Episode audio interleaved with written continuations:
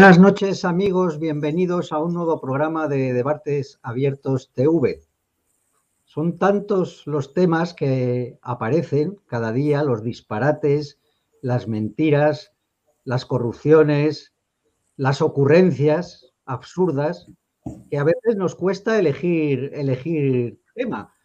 Mm, no por falta de, de ideas, sino precisamente porque hay tantos que uno no sabe por cuál por cuál decidirse, ¿no? Llevamos ya 43 años de este régimen basado en la mentira y la corrupción institucionalizada y un régimen que verdaderamente solo se puede mantener pues por dos, por dos razones principales. A un sistema educativo que en todos los estudios que se han hecho pues aparece como uno de los peores del mundo occidental, del mundo desarrollado, digamos, donde sale gente de la universidad pues poniendo faltas de ortografía o sin haber leído un solo libro. Y eh, la otra gran causa de, que esto se mantenga pues es la prensa, la prensa que también en todos los estudios comparativos que se hacen pues aparece catalogada como la peor prensa de Occidente, porque no cumple esa misión de la prensa que es controlar, vigilar al poder, ponerle en aprietos, hacerle que que explique eh, bien sus, actos, sino que aquí, porque ya veis lo que tenemos, ¿no? Pues unos medios que más bien son, son como, ¿cómo se llaman? Como la CLA, la CLA del poder, ¿no? Porque dependen de él para poder sobrevivir, porque ya nadie baja su publicidad y bajan sus lectores y bajan sus espectadores, porque, claro, es, realmente lamentable, ¿no? Su, su función. Pues aquí estamos nosotros como uno más de los medios y canales que desde la libertad pues intentan poner remedio a esto y analizar con sensatez y con criterio pues todo lo que está ocurriendo, ¿no? Eh, bueno, esta misma semana pues hemos tenido ese espectáculo que nos han dado los periodistas a propósito de los abucheos al presidente en el desfile del Día de la Hispanidad, ¿no? Donde nos han dado lecciones de democracia porque por lo visto abuchear a un presidente pues es un acto profundamente antidemocrático. Entonces dicen que es que, es que los que han abucheado pues es que no quieren que haya democracia, ¿no? Algo que es inédito en España. Estamos esperando que algún día podamos traer una, una verdadera democracia a España, pero según ellos, según estos periodistas y según también personajes de, la izquierda como Gaspar Llamazares, pues eh, los que estamos de acuerdo con que se abuchea al presidente somos profundamente antidemócratas, ¿no? Eh, está, eh, no entienden que es un abucheo a la persona, a sus mentiras y a sus salvajadas eh, desde que están en el gobierno, sino que parece que es que no queremos que, haya democracia ni que tal, cuando, bueno, es justamente lo que querríamos, ¿no? Muchos, seguramente muchos de los que abucheaban también, ¿no? Pero bueno, nosotros no nos desesperamos, aunque, aunque la situación sea mala, ¿para qué nos vamos a engañar? No nos desesperamos porque algunos llevamos más de 30 años combatiendo este, este régimen y bueno, sabemos cuándo cuando empezamos. Yo conocí a Antonio García Trevijano, su pensamiento eh, por, el año 90 y personalmente a él pues ya en el 93 y bueno, desde entonces no, no he parado de hacer todo lo que estaba en, en mi mano, como muchos otros que lo han hecho más y mejor que yo, sin duda, pero por combatir este, este sistema, ¿no? Entonces, me alegro que veo que cada vez los desafectos van creciendo. De hecho, hoy paseando por las calles de, aquí del pueblo, pues me he encontrado una, foto, o sea, me he encontrado una pintada que le, he hecho una foto y se la he mandado, se la he mandado a José, que estáis realizando, gracias José. Por, ahí está, ¿no? Mira, fijaros, esto ha aparecido, pues hoy lo he visto porque yo paso por ahí muchos días. Cambio del sistema, fuera clase política. Esto mm, cada vez pues se ve más y se, y se, y se nota pues que hay más y más gente sumándose a estos anhelos por la libertad política y por la dignidad y por un sistema que no sea corrupto y que no expolie a la nación, ¿no? Y, por, y, también intentando que estos políticos pues no lleven al desastre a España y acabe dividida en no sé cuántas taifas, como parece que es el interés de muchos. Y de eso va a ir el tema. Hemos tomado eh, el asunto de esa fantasmagórica detención de Puigdemont en Cerdeña, en Italia, que le detuvieron en eh, un día y al, día siguiente lo soltaron. Y bueno, está todo en un estado procesal que no sabemos muy bien cuál es, pero que nos hemos traído aquí a dos primeras espadas del análisis político y del criterio para que lo analicen con nosotros y nos ayuden a comprender qué está ocurriendo y qué va a ocurrir en los próximos tiempos con todas estas cuestiones del, independentismo, la división que hay entre ellos, la postura de Puigdemont, de Esquerra. Tenemos, como estáis viendo ahí a, a la derecha de las imágenes, con nosotros a nuestro querido y admirado Javier Torrox, Hola, buenas noches, Cristóbal. Bienvenido. Ya sabéis que Javier escribió un magnífico libro que es la, El golpe a la nación, ¿no? La crónica de una, de una conjura anunciada. No sé si lo puedes poner ahí la, imagen, José. Eso es. Crónica de una conjura consentida, perdón. Golpe a la nación, eh, donde hace todo un estudio desde que empieza todas las movidas del independentismo catalán hasta el momento en que se produce ese ese golpe a la nación que supuso esa declaración frustrada luego de, independencia unilateral. Pues Javier, eh, enseguida vamos a, empezar. Voy a presentar al otro invitado, que es nuestro, que es nuestro analista Iván Ábalos, habitual entre nosotros. Y hoy es el único de nuestros analistas que puede participar porque los demás, unos por unas razones y otras, pues Carlos, que sí iba a participar, se nos ha puesto mal a última hora, está con gripe. Desde aquí le mando un saludo y le deseo que se mejore pronto. Y tenemos aquí a Iván, que desde luego seguramente dejará el listón muy alto, porque igual que Javier Torrox es un analista con fino criterio. ¿Qué tal, Iván? Bienvenido. Hola, buenas noches. Bueno, será lo que se pueda. Bueno, solamente voy a añadir una cosa, eh, una pequeña muletilla eh, a lo que has dicho. Eh, Pedro Sánchez no sería bucheado si en España hubiera democracia. Evidente, evidente. Estoy, totalmente. Más allá de que los abucheos al presidente sean democráticos o no democráticos, una democracia no se ha de abuchear a los presidentes. Claro, si hubiera democracia no sería, no sería abucheado, sin duda alguna. Bueno, pues queridos amigos, vamos a meternos en, harina, ¿no? Eh, bueno, ya sé que habéis leído la, todos conocéis la noticia de esa detención y lo primero que se puso de manifiesto fue ese ese conflicto entre el criterio de la abogacía del Estado y el criterio de, de, de del juez Llarena, que es el que, el que lleva el caso de, de Puigdemont. Eh, entonces, bueno, pues aquí, según cómo le fuera la película, pues cada uno ha contado una cosa, ¿no? Hay algunos que, que hablan de que ha habido una clara injerencia del gobierno a través de la abogacía del Estado para confundir al Tribunal de Justicia de la Unión Europea y hacerle ver que la orden de la euroorden estaba, estaba suspendida. Otros han analizado que, no, que esto lo ha hecho adrede Puigdemont para volver otra vez a primera plana porque se estaba quedando muy apartado con, las acciones y con esa mesa de negociación que tienen montado Esquerra con el gobierno. Y bueno, eh, en fin, no sabemos si la euroorden estaba activada, si estaba suspendida, quién tiene razón, en qué, en qué estadio nos encontramos, si hay que esperar a que no sé quién diga si se le puede extraditar o no. Los jueces creo que habían, estaban esperando, los jueces italianos, a que le aclararan si tenía inmunidad o no, Puigdemont, etcétera. Javier, tú que hiciste esa magnífica crónica y has seguido muy de cerca todo el proceso, seguramente nos puedes ilustrar pues respecto a qué, qué ha pasado aquí en este embrollo y en qué situación estamos. Te escuchamos. Sí, muchas gracias, Cristóbal. Pues sí, evidentemente yo creo que lo, más interesante en este punto es echar un vistazo a cuáles han sido los acontecimientos que nos han traído hasta la situación en la que estamos en la actualidad, antes de que podamos proceder a, analizar cuál es el significado político de todos esos acontecimientos y de todos esos hechos. Todo esto arranca eh, con el hecho fundamental de que el señor Puigdemont está en busca y captura de la justicia española. Es un forajido, huido de la justicia, que se encuentra en estos momentos viviendo en una ciudad belga. ¿Desde cuándo está allí? Porque esto hay que partir desde ese momento. Cuando la Generalidad de Cataluña se rebeló contra la nación española y proclamó que Cataluña era un sujeto político soberano desgajado de la nación española, independiente de la nación española, Esto quería decir que la nación española dejaba de existir en el caso de que esta declaración prevaleciera. Aquello fracasó, evidentemente. El señor Puigdemont huyó de Cataluña en el maletero de un coche y desde entonces está huido de la justicia.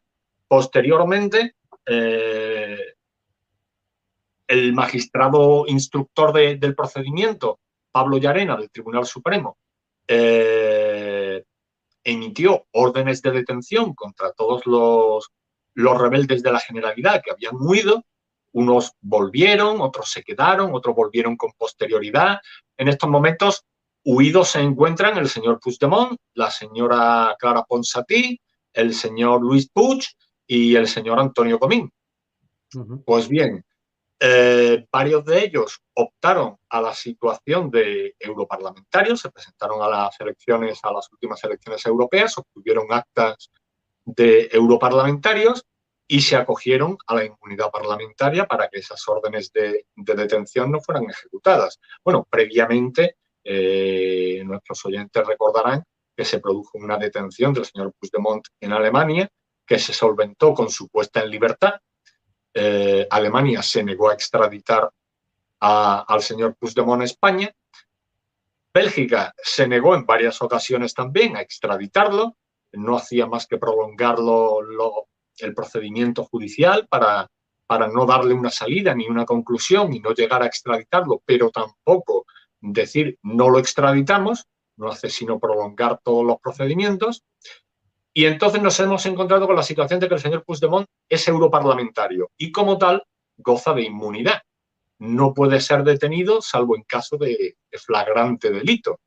Con lo que la orden de, detención que el señor Llarena suspendió en el año 2018 aproximadamente, cuando se produjeron estos reveses en los que Alemania y Bélgica se negaron a extraditar al señor Puigdemont, volvió a hacer ejecutiva el señor Llarena estas órdenes intereuropeas de detención mm, después de hacerse pública la sentencia del Tribunal Supremo contra los rebeldes que sí fueron juzgados y fueron condenados por sedición, y estas órdenes europeas de detención son ejecutivas y están en vigor desde octubre del año 2019. Este hecho no ha cambiado en ningún momento. De hecho, esto es algo perfectamente conocido por la abogacía del Estado, que, que está personada en, la cuestión de, orden, de las órdenes de, europeas de detención de, mm, del señor Puigdemont. Está personado en, el procedimiento en Bélgica, se personó en el procedimiento en Alemania también. Y una vez que obtuvo esta inmunidad parlamentaria, el Parlamento Europeo votó, sometió a votación la retirada de esta inmunidad parlamentaria para el señor Puigdemont perdió la inmunidad parlamentaria. Y de inmediato el señor Llarena, eh, antes de que la justicia belga pudiera encontrar un resquicio legal, que es lo que suele hacer para negarse a extraditar a terroristas de ETA o a otros prófugos de la justicia, porque en Bélgica hay prófugos de la justicia internacionales de todo tipo de delitos imaginables, y, Bélgica los acoge a todos de, de sumo buen grado, a todos estos delincuentes internacionales. El señor Yarena, como decía, presentó ante el Tribunal de Justicia de la Unión Europea una serie de cuestiones prejudiciales para cegar por completo todo resquicio legal por el que se pudiera escabullir un magistrado belga para negar la extracción del fugado Puigdemont. Dado que este procedimiento está aún en curso, en el Tribunal de Justicia de la Unión Europea, el señor Puigdemont recurrió ante el Tribunal General de la Unión Europea, que es otra institución que también forma parte del Tribunal de Justicia de la Unión Europea. Esto es una maraña de, tribunales y de cortes que, a veces resulta un poco impenetrable para el común de los mortales. Eh, recurrió el señor Puigdemont la pérdida de su inmunidad. Este Tribunal General de la Unión Europea le dio la razón al señor Puigdemont y unas semanas después revocó su propia decisión y mantuvo la retirada de la inmunidad del señor Puigdemont que había votado el Parlamento Europeo. Pero sucede una cosa. En esta resolución del Tribunal General de la Unión Europea, en el que mantiene la retirada de la inmunidad de, como parlamentario europeo al señor Puigdemont, el Tribunal General de la Unión Europea afirmó en esa resolución, que es de julio de este año, o sea, de hace pocos meses, del 30 de julio de, este mismo año, si no recuerdo mal, afirmaba en esa resolución el Tribunal General de la Unión Europea que España le había informado de que la ejecución de las órdenes de, de detención europeas había sido suspendida, cosa que no se había producido. Este hecho solo se ha podido producir, esta información, mediante la abogacía del Estado que estaba personada en este procedimiento. Y al mismo tiempo, adicionalmente, esta resolución del Tribunal General de la Unión Europea advertía que hasta que el Tribunal de Justicia de la Unión Europea no resuelva las cuestiones prejudiciales que había presentado el magistrado de Arena para pegar toda posibilidad y todo resquicio de, que la justicia belga se niegue a extraditar al señor Puigdemont, el Tribunal General dice que hasta el Tribunal de Justicia de la Unión Europea no se pronuncie sobre este tema, eh, ningún Estado podrá, y utiliza este verbo, el verbo poder, podrá ejecutar las órdenes de detención, lo que resulta bastante sorprendente y esto es algo a lo que hace referencia el magistrado de Arena en, el oficio que envió a, la Corte italiana a, finales de septiembre. Dado que el Tribunal General de la Unión Europea había presentado que esta era la situación, que, el gobierno de España había informado de que las órdenes de detención habían, estaban en suspenso y que ningún Estado miembro podría eh, ejecutar las órdenes de detención europeas, pues el tribunal italiano se ha desentendido del asunto. Balones fuera y el señor Puigdemont que quede libre hasta que se resuelva este procedimiento y una vez resuelto este procedimiento, si vuelve a pisar territorio italiano, pues ya veremos qué es lo que hacemos. Y esta es la situación en la que estamos en la actualidad. Esta es la sucesión de acontecimientos. Siento haberme extendido en exceso para explicar todo esto, pero creo que es interesante poner en contexto cuál es la situación actual. Es interesante y es necesario, y te lo agradezco mucho, Javier, porque es un tema complejo y desde luego tiene todas estas cuestiones jurídicas pues se pierden. Yo, de hecho, pues no sabía y, ahora me queda, me queda claro, pues, a qué, por qué esa respuesta de los jueces italianos. Y bueno, claro, todos se lavan las manos y desde luego el espectáculo que estamos dando como país y como un sistema judicial, en fin, decente y estable, pues es bastante lamentable. Pues me gustaría escucharte, Iván, ¿qué tienes tú que añadir a, a esta exposición que nos ha hecho Javier Torrox? Adelante. a, mí Javier me la deja en bandeja porque él ha, expuesto los hechos y ahora yo voy a decir. Ahora tú entras ya al, asunto. Claro, remata puerta. Una manera magistral ha expuesto los hechos, es así, tal cual como lo dice, y ahora yo, pues bueno, pues voy a divagar, ¿no? Que es lo más fácil de todo. bueno, eh, vamos a ver, eh, aquí la culpa la tiene el gobierno. Punto. El gobierno, que es la abogacía del Estado, que, es la, que no tiene competencia, porque eh, a quien le pertenece poner o quitar una orden es al, que pone la orden de detención, que es al, fiscal de arena. Punto. Ese es el que tiene la llave de las órdenes. Al juez. al juez ¿Eh? Al juez, es que has dicho fiscal de arena, el juez. sí, al juez, perdón, al, juez. Ah, me he equivocado. Eh, y, bueno, aquí la culpa la tiene el gobierno, que le ha creado un escenario perfecto para este teatro y esta propaganda que a Puigdemont le ha venido mm, maravillosamente y que mm, yo creo que lo han aprovechado, yo, creo que, lo han intentado. De hecho, parece ser que, que, Puigdemont se ha movido últimamente desde, desde que el Tribunal General de la Unión Europea declara eh, pues que, que van a estar desactivadas las órdenes de detención eh, Boye, el abogado de Puigdemont, sabía perfectamente, yo creo que lo sabe. yo creo que el equipo que está con Puigdemont son personas muy preparadas y saben perfectamente por dónde moverse. Lo llevan haciendo así ya cuatro años ¿eh? y con relativo, relativo éxito. Otra cosa es que puedan salirse de rositas de esta, pero de momento eh, lo están haciendo todo bastante bien, ¿no?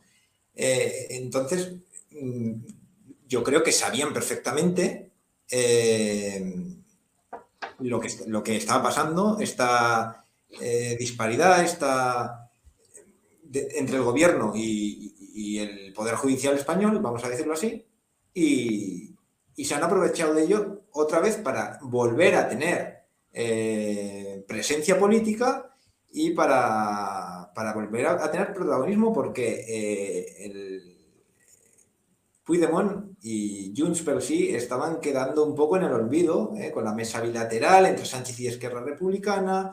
Eh, Puigdemont está fuera de España, la gente se empieza a olvidar, entonces tiene que dar la, nota y llamar la atención. Y además ha sido un momento muy preciso en el cual eh, Puigdemont, eh, bueno, había, había un, en la mesa, en la mesa de negociación entre el gobierno de España y, el gobierno de Cataluña, pues eh, Junts per sí eh, había sido retirado, no estaba participando en esa mesa de negociación una semana antes de esto. O sea, esto, esto para mí es una coincidencia que, ha sido que ha sido proyectada, ha sido eh, premeditada. Mm. de todas formas, Boye dice muy bien el desastre, el desastre que ha provocado el gobierno y en, qué lugar ha dejado al, Estado español. Eh, en las declaraciones de Boye dice, principio de derecho internacional de una voz, un Estado. Dice, el Tribunal Supremo ha jugado una carta poco clara y el Tribunal General de la Unión Europea se va a sentir engañado se levantaron las medidas cautelares bajo la, creencia de que todas las partes estábamos diciendo la verdad. No puede ser que la abogacía del Estado diga una cosa y el Tribunal Supremo diga otra cosa, evidentemente. Evidentemente. Mm. Eh, eh, no puede ser eh, que no haya unidad de criterio en un Estado, cuando, cuando un Estado se caracterice por eso, porque, porque hay, una, hay una voz, como, como dice Boye. Boye perfectamente lo sabe y aprovecha esta debilidad para, para sacar rédito, que, esto no es más que propaganda, ¿eh? porque todo, todo esto que ha, puesto sobre la mesa Javier, mm, esto no cambia nada. Lo que, ha lo que ha pasado aquí no cambia nada, simplemente es algo que le ha servido a Puigdemont para volver a la escena política. Pero aquí quien, quien va a decidir va a ser el Tribunal de Justicia de la Unión Europea cuando se pronuncie sobre las cuestiones que el juez Llarena le, le, ha, le ha mandado. Cuando se pronuncie sobre eso, eh, vamos, eh, mm, se va a decidir el futuro de, de, Puigdemont. Hasta entonces, nada, esto ha sido propaganda política, esto ha sido, esto ha sido una, un, acontecimiento que no tiene más, no, va a ninguna parte más allá de, de, lo periodístico y, de lo, y del show político. Mm. Eh, gracias, Iván. Mm, Javier, ¿estás de acuerdo con este planteamiento de Iván de que esto ha sido más bien una estrategia de Puigdemont para recuperar el protagonismo? Porque es, lo que es evidente es que ahora mismo hay división dentro del independentismo y, bueno, claro, están teniendo mucha más repercusión hasta, hasta eh, esta extraña detención, estaban teniendo mucha más repercusión, pues Junqueras, Aragonés, etcétera. O sea, la parte de Esquerra que, parece que es ahora la que lleva o la que estaba llevando no la iniciativa. Javier, no sé si estás de acuerdo con lo que ha planteado Iván o, quieres tú añadir matices. Adelante. Estoy, totalmente de acuerdo en que esto se trata de, una estrategia política. Eh, aquí hay que hacerse la, pregunta básica del clásico, cui prodest. ¿Todo esto a quién beneficia? Todo esto solo beneficia al señor Puigdemont. Se acabó.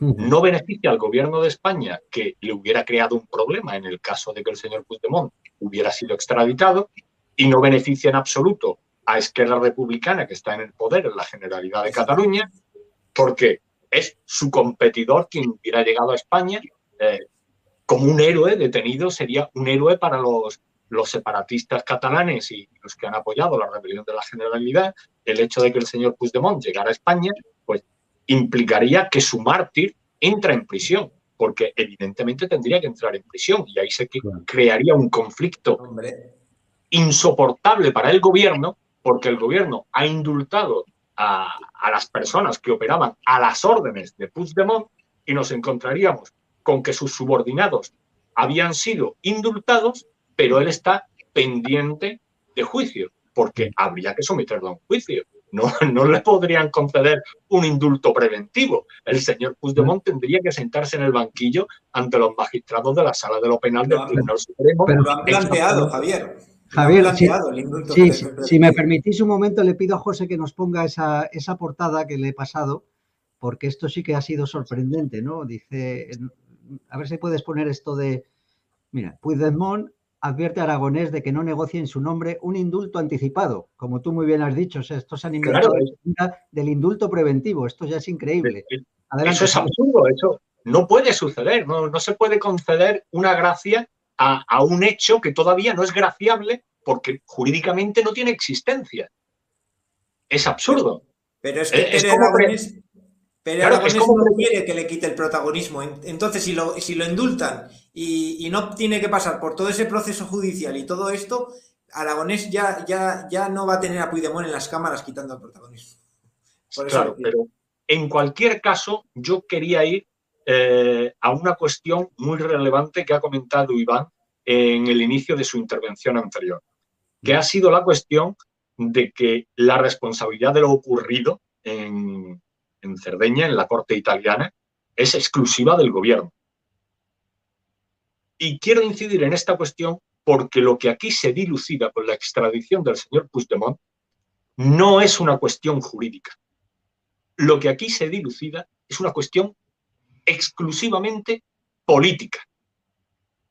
Si esto fuera una cuestión jurídica, estaría ya solucionada desde hace años y habría sido extraditado el señor Puigdemont, porque las órdenes europeas de detención se funcionan en base a, unos supuestos de reciprocidad, de lealtad y, de buena fe.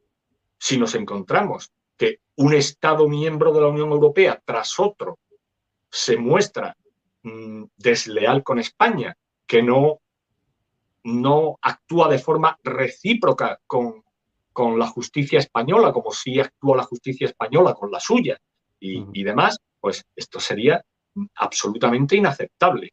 No es una cuestión jurídica, esto es una cuestión política. España está llamando aliados a potencias que están perjudicando enormemente a España. Y mientras tanto, las instituciones y diversos medios de comunicación que se ponen al servicio de las instituciones o, que no investigan lo que deberían o, no profundizan en las cosas como deberían, reproducen las intoxicaciones del poder, eh, haciendo que la sociedad mire hacia Rusia, por ejemplo, mientras el señor Puigdemont está en Bruselas. ¿Cómo que Rusia es culpable si, está en Bruselas? Está en Bélgica. qué hacemos mirando a Rusia como si miramos a, a, Samarcanda. Esto es absurdo. El señor Puigdemont está en Bruselas, a quien hay que pedirle cuentas es a Bélgica.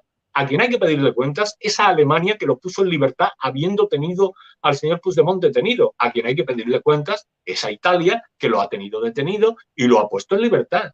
¿Son estas potencias aliadas de España? Yo creo que evidentemente pues, no lo son. Y no siéndolo, ¿por qué España no reacciona al respecto? ¿Por qué no se llama a consultas a los embajadores españoles eh, eh, en estos países? ¿Por qué no? Hombre, Javier. No sucede nada. Javier, si, ayer, ayer o antes de ayer le han dado un premio a, Merkel, el premio Carlos V, ¿no? porque es una gran aliada de España, según, según han dicho todos, lo han dicho. Bueno, Sánchez, Casado, algo sorprendente. Algo increíble. Y cuando, cuando el señor Puigdemont fue detenido en Alemania, cuando con posterioridad aquel tribunal eh, provincial que se erigió a sí mismo se arrogó la capacidad de ser el tribunal de casación del Tribunal Supremo de España, la ministra de Justicia alemana dijo que, que eso era una resolución fantástica, que era lo que ella como gobierno esperaba y que el señor Puigdemont era un hombre libre en un país libre que era la República Federal Alemana. Alucinante. Eso fue una bofetada a un aliado como es España de Alemania, una bofetada demoledora, pero demoledora, inadmisible. Y la reacción del gobierno español, la que pronunció Rajoy en aquel momento desde Buenos Aires, porque la pronunció en Argentina, estaba de viaje en ese momento en Argentina, fue que la, respuesta de Alemania había sido de, de primera categoría. Eh, alucinante. Estos son los gobernantes que tenemos. Sí, sí, sí, sí. No hace, no hace falta enemigos con estos amigos que tenemos. Pues, Exacto. Iván, creo que querías añadir algo, me estabas pidiendo la palabra. Adelante. Bueno, eh, está muy bien dicho lo del problema político que hay, pero yo creo que jurídicamente eh, Puigdemont lo tiene mm, y, lo político creo que, que no va a tener la intensidad suficiente como para, de alguna forma, impedir la entrega de Puigdemont a España. Eh, claro, no, pero no tiene, no tiene, intensidad, discúlpame que te interrumpa, Iván, esa intensidad política que reclamas no existe porque el gobierno de España se niega a darle existencia a esa presión política. No hace absolutamente nada. Un gobierno real, no lo se planta ante estas potencias y exige la entrega inmediata de este delincuente. En enero de, 2020, la abogacía del Estado, ya recién, recién creado el gobierno, yo creo que, todavía no, no habían empezado, no había empezado la nueva legislatura. Eh, pero ya eh, la abogacía del Estado en, enero, el 3 de enero de 2020 eh, pide que se retiren las órdenes de detención. La abogacía del Estado. O sea, que el gobierno no es que no, es, es que le pone palos en la rueda, como ha pasado en esta ocasión también, al, Poder Judicial, vamos a llamarle así, a la justicia y, y, a la ley española, ¿no? Le pone palos en las ruedas eh, para favorecer a, los fugados. ¿Vale? Eh, lo que quiero decir es que eh, no es la primera vez que cuesta extraditar a alguien a España. Natividad Jauregui, una etarra que llevaba fugada 40 años, escondida en Bélgica, bueno, escondida no, no estaba escondida, residiendo en Bélgica y que costó 15 años desde que se pidió una orden de detención europea que creo que es cuando nacieron las órdenes de detención europea, costó traerla, la trajeron el año pasado, en 2020, ¿vale? 15 años. Quiero decir que el caso de Puigdemont está siendo muy mediático y estamos viendo mm, pues mm, que las órdenes de detención europea no funcionan como deberían, pero, mm, pero no es la primera vez, ¿vale? No es la primera vez y al final parece que llegan. Yo espero que no sean 15 años, creo que no va a ser 15 años, creo que el Tribunal de Justicia de la Unión Europea no le va a quedar más remedio que mm, darle la razón a, Yarena y, a, que se extradite, creo, ¿eh? creo. Y creo que Yarena, aun por muy criticado que sea, porque es una persona muy criticada, pero creo que Yarena está en su sitio y está manteniéndose firme y está haciendo lo que debe hacer. Porque planteaban penalistas, por ejemplo, como José María de Pablo, eh, famoso eh, penalista, planteaba que Yarena no tenía, lo dice más o menos sin meterse mucho en muchos fregados, pero como que Yarena no debería haber eh, metido cizaña esta vez, porque lo que le estaba dando a Puigdemont es eh, pues, pues todo este escenario que, se ha creado. Pero claro, yo hay que ponerse en la piel de Yarena. Yarena ha sido ninguneado por la abogacía del Estado, por el gobierno. Y Yarena no puede permitir eso. Tiene que decir, yo aquí soy yo. Soy yo el que decido y soy yo el que no... el poder de la, orden de detención. Oye, que Puigdemont se lleva eh, todo este protagonismo, pues que se lo lleve. Pero a mí... Es que, no me... es que Yarena no puede tener en cuenta estrategias políticas para su actuación, exclusivamente estrategias jurídicas, procesales. Que el Poder Judicial sí lo ha tenido, porque Marchena, o sea, Marchena no, el Tribunal Supremo, Marchena a la cabeza, el Tribunal Supremo cuando dice que es sedición en vez de rebelión, es una estrategia enfocada en que Europa acepte el delito de sedición, porque el delito de rebelión era probable que no lo aceptara.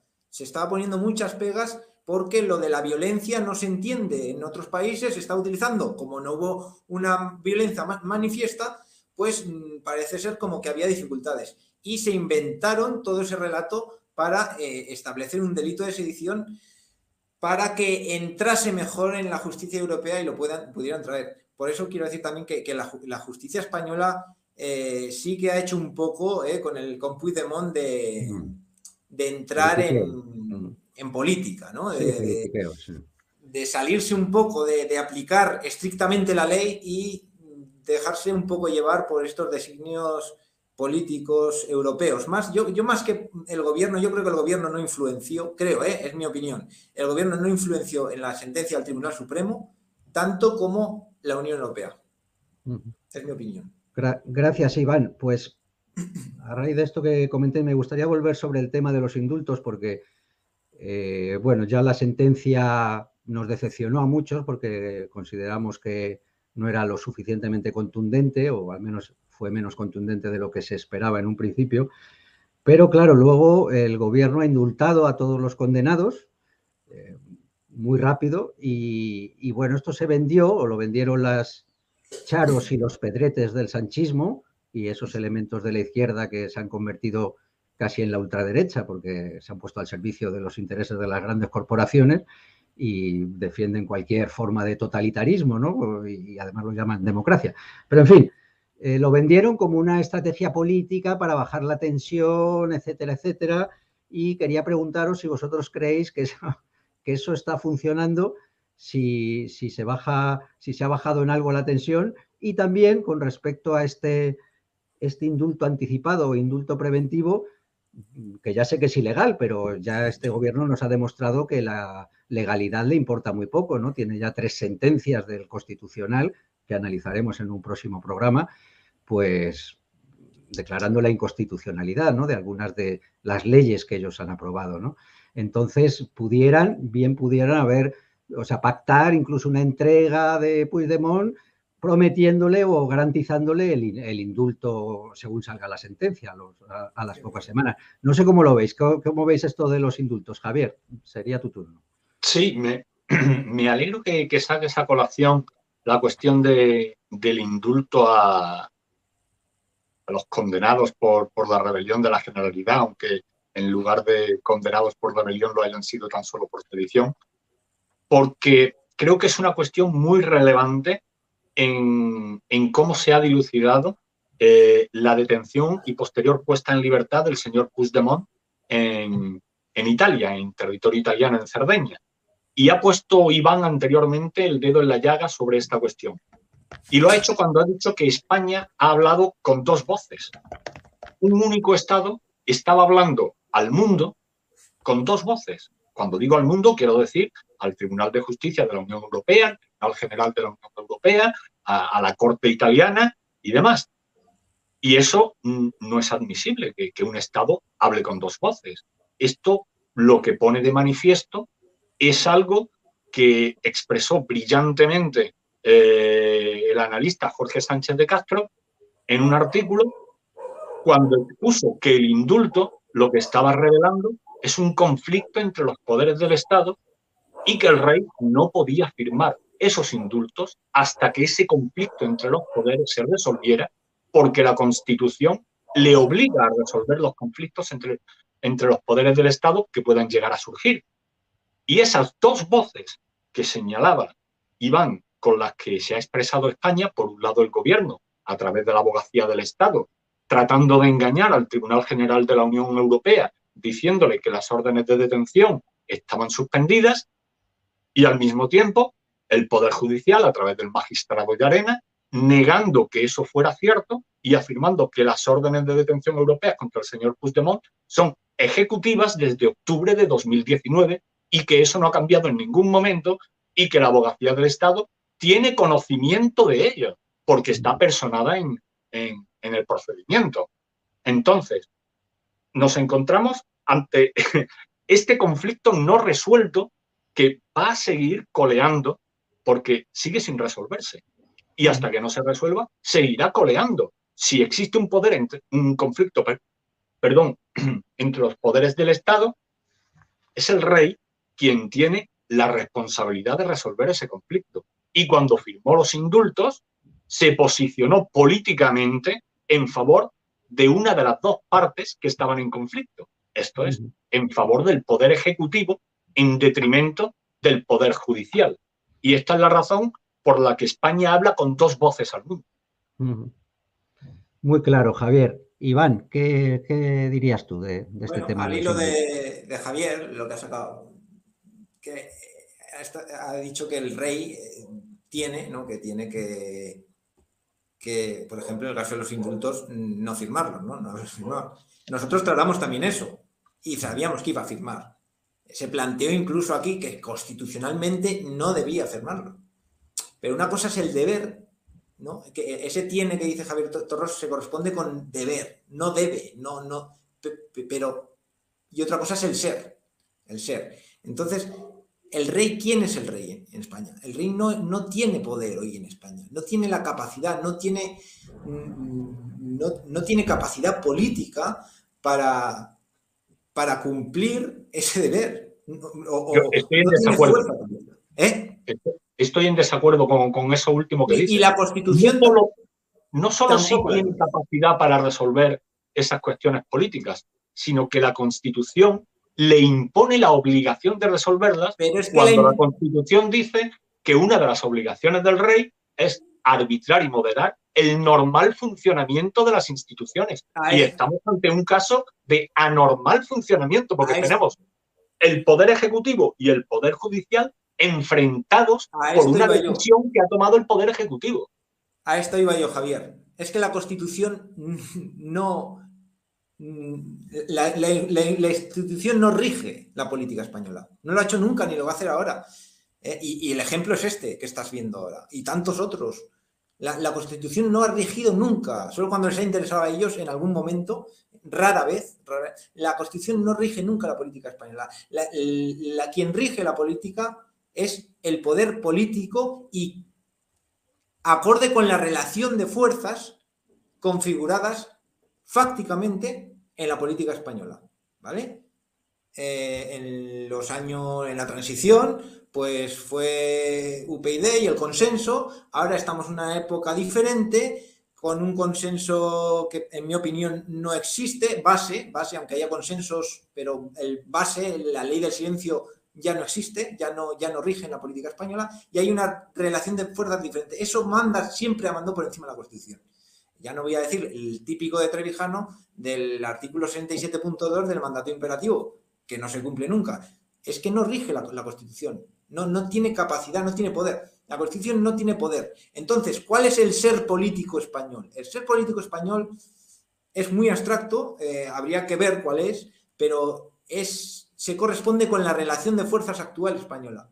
Eh, por ejemplo, ahora mismo ese ser político pues está en toda esa maraña política de fuerzas, por una parte los gobiernos autonómicos, el presidente mm, del gobierno pactando con Cataluña para que le den los presupuestos, ¿eh? Eh, el COVID, por ejemplo, em, para poder mm, operar de manera eficiente en un Congreso dividido, han tenido que saltarse la ley, hacer un estado de alarma eh, para evitar cualquier tipo de vigilancia, además de por su, por su propio interés, y, ir en contra de la Constitución, porque el estado de alarma no está para, lo que se ha aplicado. Otra, nuevamente la Constitución no se cumple y no, se cumple casi nunca. Y cuando se cumple no es porque, lo, porque la Constitución tenga poder para cumplirse, sino porque a los poderes políticos les interesa que se cumpla en, un momento dado, ¿no? Como por ejemplo a la hora de, configurar las autonomías españolas. Entonces, yo, para mí, el ser político, el, sujeto, mm, digamos, constituyente español, eh, el que opera, el que, el que constituye, el, que, el, poder, el que opera con el poder constituyente, no es la Constitución ni el Tribunal Constitucional. E, es, es una maraña de fuerzas políticas, de partidos ¿eh? y, de gobiernos autonómicos que de alguna forma configuran ¿eh? la, deriva ¿eh? que está llevando políticamente España. Y voy a añadir por último, yendo al hilo también de lo que comentaba de las dos voces, esto es un Estado fallido. Esto, si llegamos, si llegamos a ser un país latinoamericano, fuera de este entorno europeo, ¿eh? España ahora mismo está en un conflicto civil como si fuera Venezuela o algo así. España se mantiene, tiene estabilidad político-social. Política es un Estado fallido, pero la sociedad, porque estamos dentro de la Unión Europea y, nos, y estamos intervenidos, mm, de facto. Pero el Estado español es fallido. Cuando hay dos voces, cuando uno tira para un lado y otro para otro, no hay Estado. hay, hay, un caos político. Eso es lo que hay en España. Sí, sí, es la quiebra del Estado de Derecho, pero precisamente por lo que estabas describiendo anteriormente, Iván, porque la Constitución no se cumple. Bueno, sabemos que no es una Constitución, que es una carta otorgada, pero bueno, para entendernos, digamos, la Constitución de 1978 no se cumple y no solo no se cumple, sino que es violada y su violación no tiene ningún tipo de consecuencias. No tiene reproche penal, no tiene reproche político, no tiene reproche social, no sucede absolutamente nada. Eh, el Tribunal Constitucional ha declarado que este gobierno, en unidad de poder con el poder legislativo, ha violado las libertades y derechos de 47 millones de ciudadanos, no ha sucedido nada. No ha pasado nada. ¿Y cuándo lo ha dicho? O sea, lo ha dicho cuando ha pasado. Claro, eso adicionalmente, eso para más Inri lo dice una vez que ya ha sucedido, cuando ya eh, el daño está hecho y, el daño a las libertades y derechos de los ciudadanos ha sido conculcado.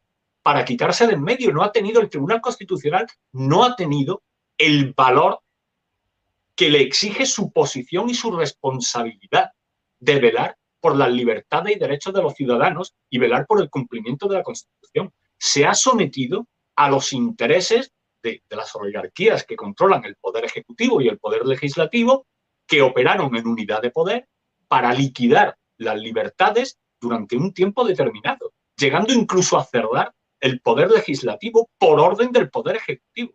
Esto eh, eh, es un absoluto escándalo. Como decía Iván, España es un Estado fallido, pero es un Estado fallido porque el Estado es renuente a cumplir su propia legalidad. Y eso no tiene consecuencias. Los poderes del Estado están vinculados obligatoriamente, forzosamente, a la Constitución de la que emana la legalidad y la legitimidad de esos poderes del Estado, y esos poderes del Estado se están cepillando la Constitución a diario. Y no solo lo hacen a diario, sino que presumen de ello. Y van a la televisión a hacer entrevistas cada dos semanas a presumir de ello y conceden entrevistas en los periódicos y presumen de ello, porque lo hacen por nuestro bien. Nuestro bien es liquidar nuestras libertades, liquidar nuestros derechos, liquidar la capacidad de nuestros supuestos representantes políticos en el poder legislativo de levantar la voz y además, si alguien tiene el atrevimiento de abuchear al señor Sánchez, llega la cadena SER, por ejemplo, y regaña a los españoles y les dice, no, no, no lo entendéis. La democracia es que te calles. Oye, Javier, es gracioso eso que ha dicho el Tribunal Constitucional eh, en, la, lo último, en la última sentencia. Bueno, yo creo que todavía no ha salido, ¿no? Pero eh, de que, de que declara inconstitucional el, pues, pues que se cerrara el, todo, el que se ha cerrado el Parlamento y, porque se ha eh, atentado contra los derechos de los diputados. a mí me hace gracia porque a los diputados eso les ha dado igual, les, da, el pairo, vamos, es que... No, solo les ha dado igual, sino que la mayoría de los diputados votó a favor, estaban encantados Claro. y ahí se explica perfectamente cómo los, los, diputados están sometidos a los dictados del jefe de partido. Está, está clarísimo. Por tanto, los diputados no son diputados, no son más que meros mandados de un jefe de partido usurpando escaños que deberían mm, ser de representación de la ciudadanía. En fin, entonces los diputados, pues es claro, es claro lo que decís, pero si me permitís a mí, no me extraña eh, las actuaciones ni de los diputados ni del Tribunal Constitucional, que falla tarde y además no hay ninguna consecuencia. Todo eso me parece lógico conociendo como conocemos en profundidad la naturaleza de nuestro régimen.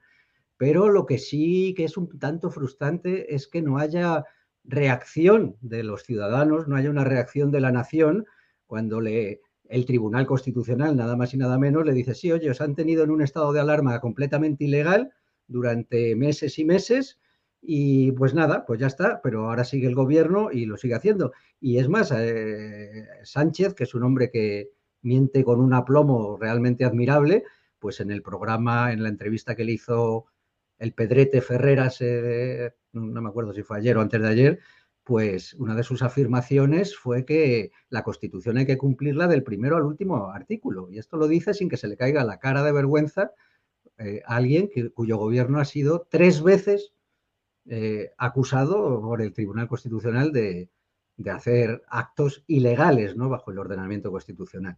No sé, no sé si a vosotros os parece normal o qué, o qué explicación le dais a esta indiferencia de, los españoles ante todo esto, o es la impotencia de que realmente no hay nadie que pueda aglutinar un, verdadero movimiento ciudadano de oposición a, estos desmanes. No sé cómo lo veis.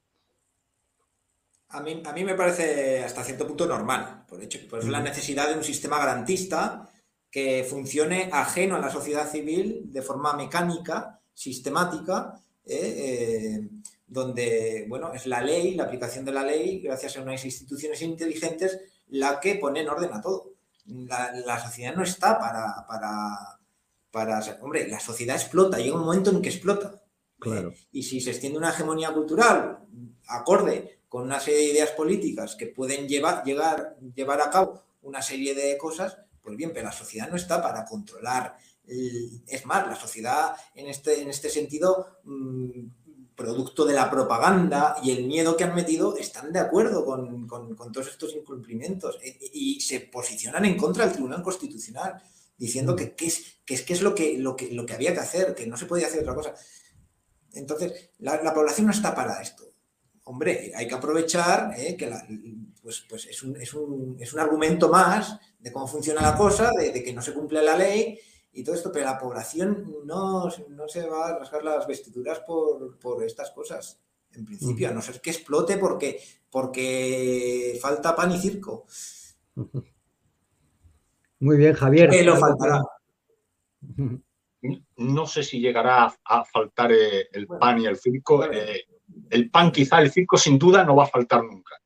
Porque con estas televisiones que tenemos, esto es algo fantasmagórico.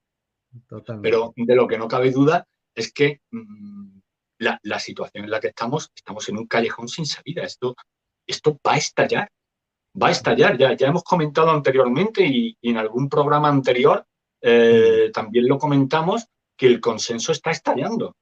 En este momento mm, ya se están viendo movimientos y, quien lo, lo, está poniendo más de manifiesto a este respecto es la señora Díaz Ayuso en Madrid porque está haciendo movimientos de poder real.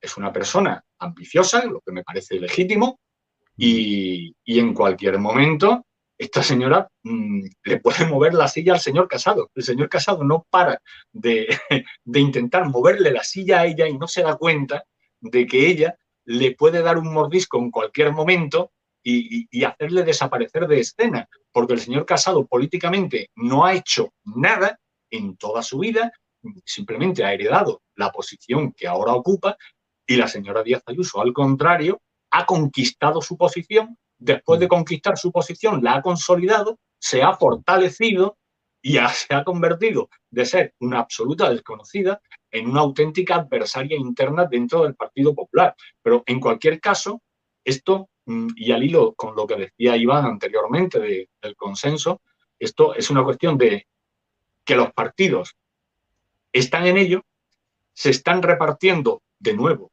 como siempre, el Estado, lo estamos viendo con el reciente acuerdo al que han llegado el, Poder Ejecutivo y el principal grupo de la oposición, el Partido Popular, que son los dos partidos que vertebran el régimen del 78, por un lado el PSOE y por otro lado el PP, que se ha convertido en, en el hermanito pequeño del PSOE, prácticamente, mm. y que solo aspira a sucederle de vez en cuando en el poder, cuando le toque, no, no pretende competir por el poder, ni pretende moverle la silla al poder para llegar a ocuparlo, cumpliendo las reglas del juego, evidentemente. No, no estoy hablando de que ni el Partido Popular, ni ninguna otra formación, ni ningún otro movimiento eh, lleguen a acceder al poder de, de una forma violenta o incumpliendo la legalidad vigente.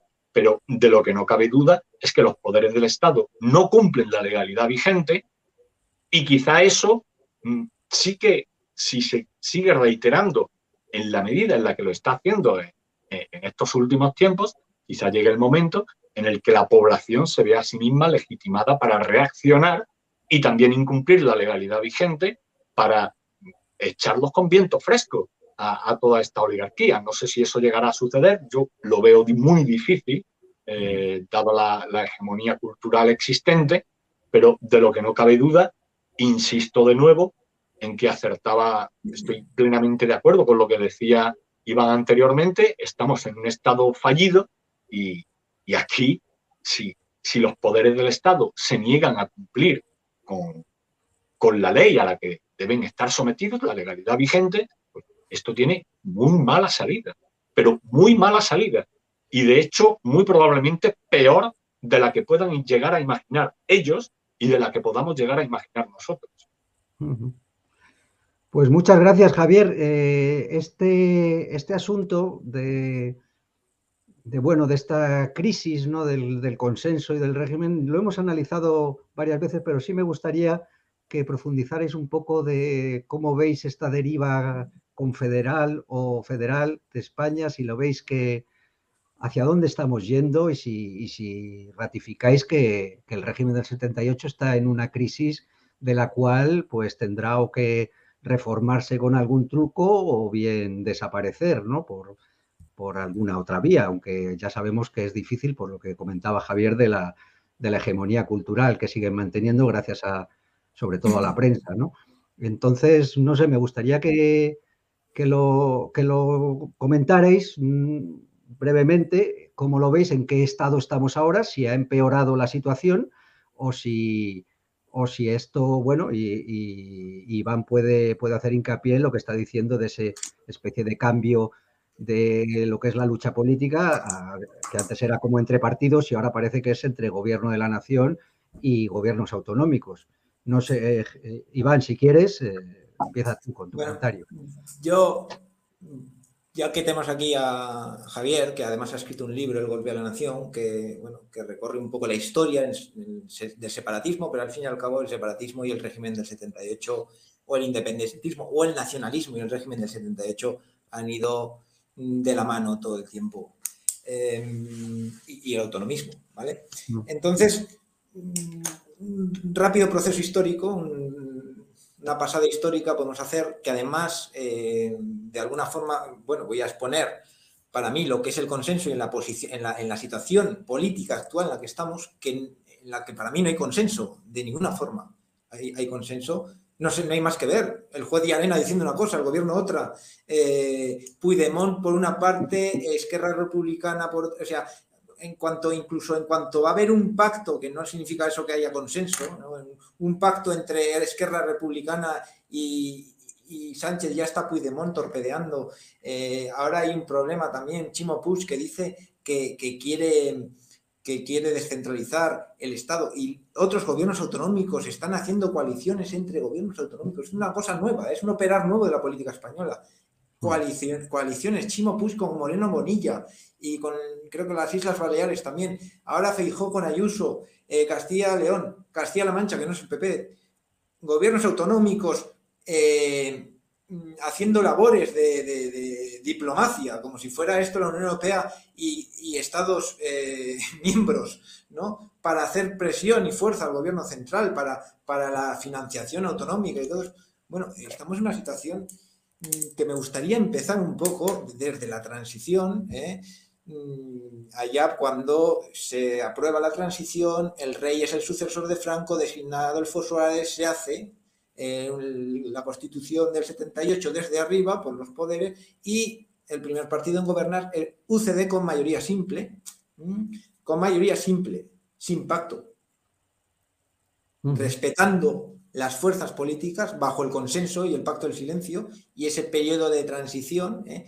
donde todavía ¿eh? el, franquismo tenía todavía eh, una vigencia política y se le respetó.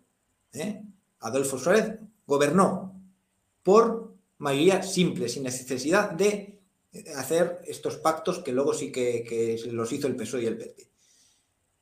Pero llega un momento en el que Adolfo Suárez no lo quieren ya en la política y el, y el rey da un golpe de Estado el 23F. Y ahí se consolida el régimen del 78, porque el rey adquiere legitimidad, ¿eh? cede el poder, el rey ya no tiene poder de designación, de decisión, pero adquiere una legitimidad y vive de la legitimidad. ahí nace el juancarlismo. ¿eh? Y ahí se afianza, se consolida el régimen y empiezan las mayorías absolutas del PSOE hasta que empieza la corrupción en los años 90 y en el 93 tiene que empezar a pactar con los nacionalismos. Esto Javier Torros lo sabe perfectamente, porque ha escrito un libro. Eh, y empieza a haber una cesión de competencias. Ya no, hay, ya no hay con tanta facilidad las mayorías absolutas. El PSOE, producto de la corrupción, cae, el PP llega sin mayoría absoluta y tiene que pactar con la mayor concesión que hace que es el PP, no hay que olvidarlo, Aznar en el pacto de Majestic, ¿eh? a Puyol, a los catalanes. Eh, y el PSOE está hundido, hundido. El, PSOE, además coincide la, la, caída de la Unión Soviética, el socialismo está en una crisis tremenda. Y en el año 2004 hay un atentado en España, mm, coincidiendo además con las elecciones, lo dejo ahí, y eh, surge un nuevo PSOE, un PSOE pero con, con otros aires, unos aires que ya no son esos aires felipistas. Llega Zapatero y rompe el consenso. Rompe el consenso porque la, la, misma ley de memoria histórica es contraria al pacto del silencio.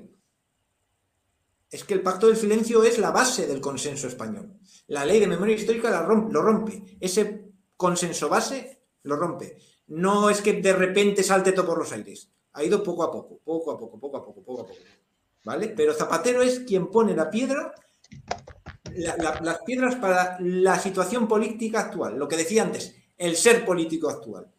La constitución es la misma, más o menos escrita, está ahí, pero como, como nunca ha funcionado, lo que funciona es la, relación de fuerzas ¿eh? y eh, de la política, pues bien, eh, ETA, por ejemplo, que era clave para hacer ese consenso, para, para, identificar a todos dentro de un consenso, porque quien estaba, quien no condenaba a ETA estaba fuera del consenso. ETA, coincidentemente también en esos años, es mm, bueno, desarmada y mm, traspasada a las instituciones y convertido en un, partido pacífico. Vamos a dejarlo ahí. Em, bueno, llega la crisis, salta la corrupción por los aires y ahí, bueno, ahí ya se, ahí ya es el petardazo. ¿Eh? Eh, la Generalitat de, el, perdón, Artur Mas, Artur Mas, eh, en 2012, después del 11M, que en Cataluña tuvo mucha fuerza el 11M, los mozos a órdenes del partido Convergencia Unión pegaban infinitamente más que en el, en el 1 de octubre de 2017 a los ciudadanos y la popularidad de los convergentes bajaba sin cesar. ¿eh? Para mí ahí, esa fue la razón, en los casos de corrupción, que salieron luego también de Puyol, eh, esa popularidad que cayó, esa crisis política, fue la razón para sacar el independentismo, el separatismo, para sobrevivir políticamente. ¿Vale? Entonces, aquí mm, voy a ir a, lo que ha pasado ahora con Puigdemont también. Puigdemont lo que ha hecho ahora es lo que viene haciendo Convergencia y Unión desde el año 2012 para no caer. Es mm, salir, sacar a la luz, en este caso, en forma de mártir, para sobrevivir políticamente, porque eh, Convergencia y Unión se ha convertido en un superviviente político. Es, una, es, un. Bueno, ahora ya no es Convergencia Unión, hay lo que hay ahora, eh, ahora mismo es un superviviente político, eh, sin consenso, ¿eh? en esta nueva situación de forma unilateral porque le conviene políticamente, para sobrevivir políticamente, porque si no estarían fuera de la política, es, bueno, e, es la actitud que tienen que llevar. Por eso ellos están en contra de la mesa bilateral, porque eso le conviene a la izquierda republicana, pero, pero ellos caen, ellos caen, ellos tienen que ir hacia la unilateralidad, hacia los mártires, hacia ser perseguidos, y, todo eso le conviene. Y si a Puigdemont lo extraditan a España y lo juzgan en España, le va a venir muy bien. Porque lo, lo que ha dicho antes Javier, vamos. Gracias. hay una historia, eh, luego que querría seguirla, pero bueno, ya he dejado así un poco esa. No sé si estará de acuerdo aquí. Vamos a escuchar a ver qué tiene que decir Javier a esto que, todo esto que has planteado y a, la cuestión ¿no? de, hacia dónde vamos y si nos vamos a un confederalismo o en qué situación está España. Adelante, Javier. Sí, eh, es un, relato excepcional el que acaba de hacer eh, Iván de, de, dónde hemos venido desde el inicio de la transición hasta la actualidad. Y, en ese transcurrir de todas estas décadas eh, hemos podido ver, como, como, señalaba Iván, que los sucesivos gobiernos, empezando con el señor Suárez, mm, en realidad no gobernaban, repartían. Porque en España desde que está en vigor la Constitución de, 1978, yo diría que el único gobierno real que ha habido en España fue eh, el muy breve gobierno de Leopoldo Calvo Sotelo. Eso sí fue un gobierno que gobernó. Eh, hombre, se podrá estar de acuerdo o en desacuerdo con las decisiones que tomó eh, aquel Consejo de Ministros en, aquellos momentos. Eso ya es otra cuestión. Pero sí se comportaba como un poder ejecutivo de, una nación. Sin embargo, el resto de, gobiernos que ha tenido España se han dedicado a repartir. Y los repartos se han acabado. Ya no hay nada más que repartir. Entonces, ¿cuál es la solución para perpetuar el sistema habiéndose acabado el reparto del centrífugo del Estado hacia las comunidades autónomas? Pues esto es algo que ha puesto en marcha el señor Sánchez durante los estados de alarma de la epidemia por coronavirus y lo llamó cogobernanza, algo inexistente que no existe en la legislación española, pero que el gobierno le dijo a las distintas comunidades autónomas, operad de forma independiente, operad violando la Constitución porque no sucede nada. El propio gobierno ha violado la Constitución, el Tribunal Constitucional lo ha firmado y no ha sucedido nada. Si al gobierno de la nación no le sucede nada por violar la Constitución, ¿por qué le iba a suceder a los presidentes autonómicos o a los consejeros de los gobiernos autonómicos? De hecho, han violado la Constitución los distintos gobiernos autonómicos, tanto presidentes como consejeros, cuando se han arrogado la capacidad de decirle a los ciudadanos no podéis salir de vuestras casas. Eso es limitar la libertad de circulación, que es un derecho fundamental contemplado en la Constitución que solo puede ser limitado con el estado de excepción o con el estado de sitio, jamás con el estado de alarma. Y jamás puede hacerlo una administración de segundo nivel, como es una administración autonómica, que es una administración regional. Pero ¿qué hace un presidente regional diciéndole a los ciudadanos que se queden en sus casas, que no pueden salir a la calle y que los multan si salen a la calle? Pero, y que no pueden cruzar la frontera de la, de la región, que no pueden cruzar la frontera de la región. Exacto, poniendo fronteras en las regiones. Pero claro, si, si el gobierno les dice a las comunidades autónomas operar como pequeños estados, pues las comunidades autónomas operan como si fueran estados y se comportan como tal.